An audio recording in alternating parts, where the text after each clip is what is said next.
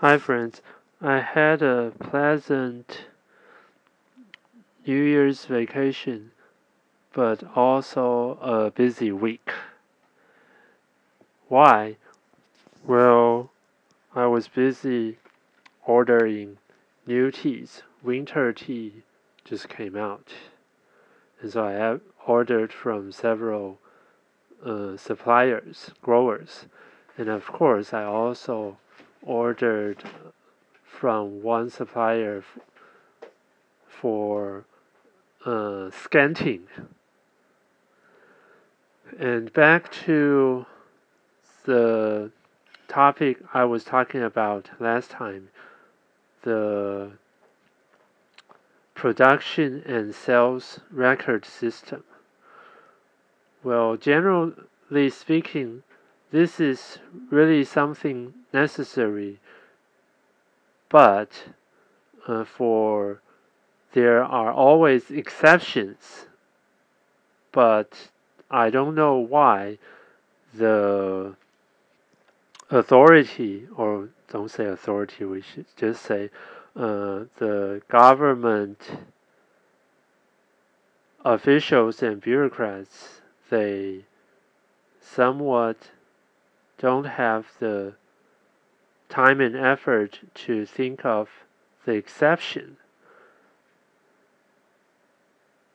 So some many tea farmers they are kind of uh, struggling and having burden with this system.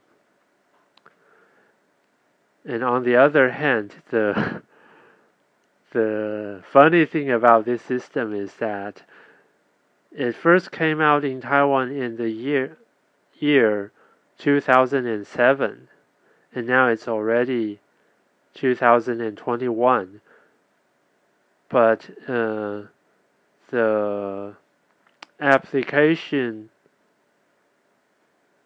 proportion is still not very high and the other issue is that it is voluntary not uh, required or mandatory.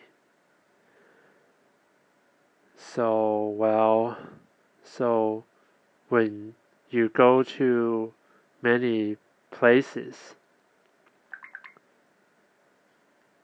not like supermarkets or department stores then or uh, chain stores it is quite likely that the product you buy does not have such system.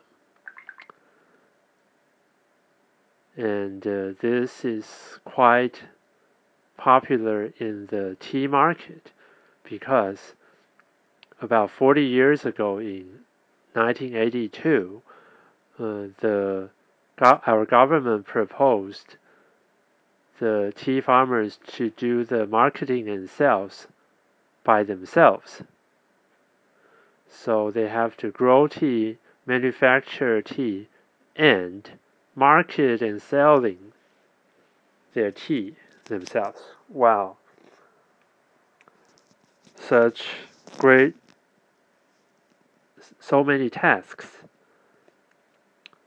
And so, anyway, that's the way it is. So, a lot, many farmers, they face the end buyers, the consumers themselves. When it is like this, of course, uh, such system is not necessary right because from the buyer's point of view I know whom I buy from and this seller knows everything about the product so if I have any question I'll ask him or her and he or she can answer all my questions. On the other hand products that has been sold and resell hand by hand over and over those products do need such system because for example like a supermarket uh, clerk if we have any question about any product in the department, uh, the supermarket, the if there's no such system, the clerk almost cannot explain anything to us. So, this situation, the production and sales record system is mandatory. Otherwise, if there's problem, then the end seller, not necessarily, or we can say re retailer or so, will be 100% responsible for that. And this company cannot find other companies or organization to share or uh, turn over, take over the responsibility. Anyway, uh, for the past week, I've been thinking over about this issue and talking with a friend about this.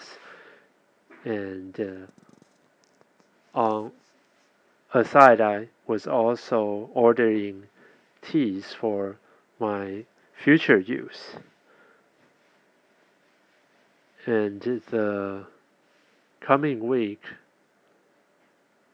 I'll probably keep working on the tea searching for matchup.